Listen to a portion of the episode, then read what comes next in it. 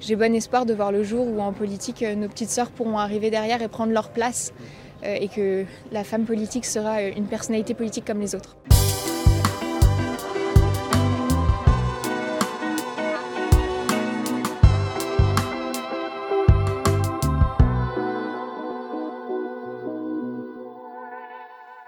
On est en juillet 2012. Cécile Duflot, la ministre du Logement sous Hollande, prend la parole à l'Assemblée nationale.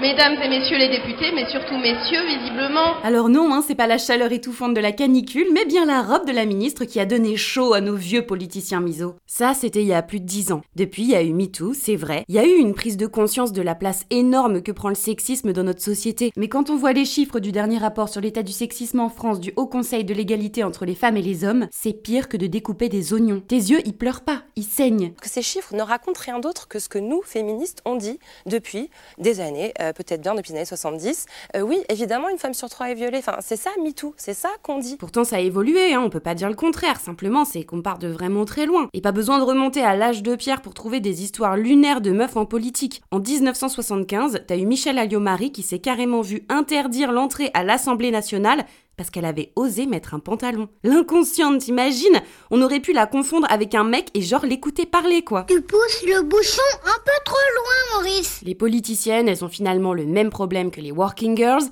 Écoute l'épisode 38 pour en savoir plus. Faut être ni trop féminine, ni trop masculine. Un exercice assez périlleux, c'est un genre de jeu en fait, dont elles doivent deviner les règles au fur et à mesure de la partie. Camoulox Ouh, bravo Jean-François Nos femmes politiques le savent, hein, quoi qu'elles choisiront de porter, elles seront critiquées. Que ce soit d'ailleurs sur les bancs de l'Assemblée ou même dans les médias. Le bad buzz le plus récent, c'est peut-être la tenue de Kamala Harris. Vous savez, c'est la VP de Biden aux États-Unis. Et ce bad buzz, il a eu lieu autour de cette fameuse cover de Vogue US après son élection. Ça fait mis toute une histoire pour une pauvre paire de converses. C'est un fait, les tenues des femmes politiques sont beaucoup plus commentées que celles des hommes politiques. Et c'est en dressant ce constat que certaines politiciennes ont réussi à retourner cette contrainte à leur avantage. En tout cas, à utiliser cet intérêt médiatique autour de leurs fringues pour faire passer des messages politiques. Et ça fonctionne plutôt pas mal. En 2021, la représentante démocrate américaine AOC a fait le buzz en dévoilant sa robe pour le Met Gala. Je vous reparle de cette cérémonie dans l'épisode numéro 46 du podcast. AOC ce jour-là, elle avait mis une longue robe blanche comme immaculée avec peint en rouge dans le dos, Tag the Rich. What it means to be working class women of color at the Met. We need to break the fourth wall and challenge some of the institutions. Dans le même genre, il y a aussi les femmes du parti polonais La Gauche qui, en 2020, se sont habillées en fait avec les couleurs du drapeau LGBT. En fait, chacune avait un vêtement d'une teinte bien précise qui, mises les unes à côté des autres, formait, vous savez, ce symbole de l'arc-en-ciel. Et leur but en faisant ça, c'était de protester contre la réélection du président homophobe Duda. Donc, que ce soit dans un but d'activisme, c'est-à-dire en faisant passer des messages forts, ou purement politique, soit en se donnant une tête à élire, le vêtement est clairement central dans la réflexion de nos politiciens et de nos politiciennes. C'est ce qu'on appelle le marketing politique. Comme Monoprix nous donne envie d'acheter leur petit pois carotte en écrivant des blagues sur les paquets, nos politiques réfléchissent aux moindres détails de leurs vêtements pour qu'on glisse leur nom dans l'urne. Je trouve ce sujet aussi passionnant qu'absurde. Le marketing est arrivé en politique avec le clan Kennedy. Vous savez, c'est un ancien président américain. Et bah concrètement, le marketing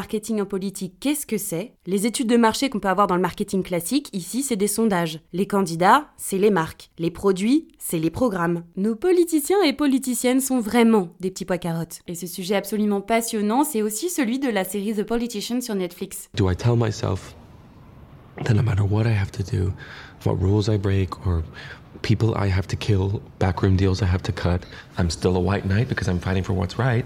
Or am I a man of core values? You know, am I Jimmy Carter or Bill Clinton? Or Lyndon Johnson? Clinton was.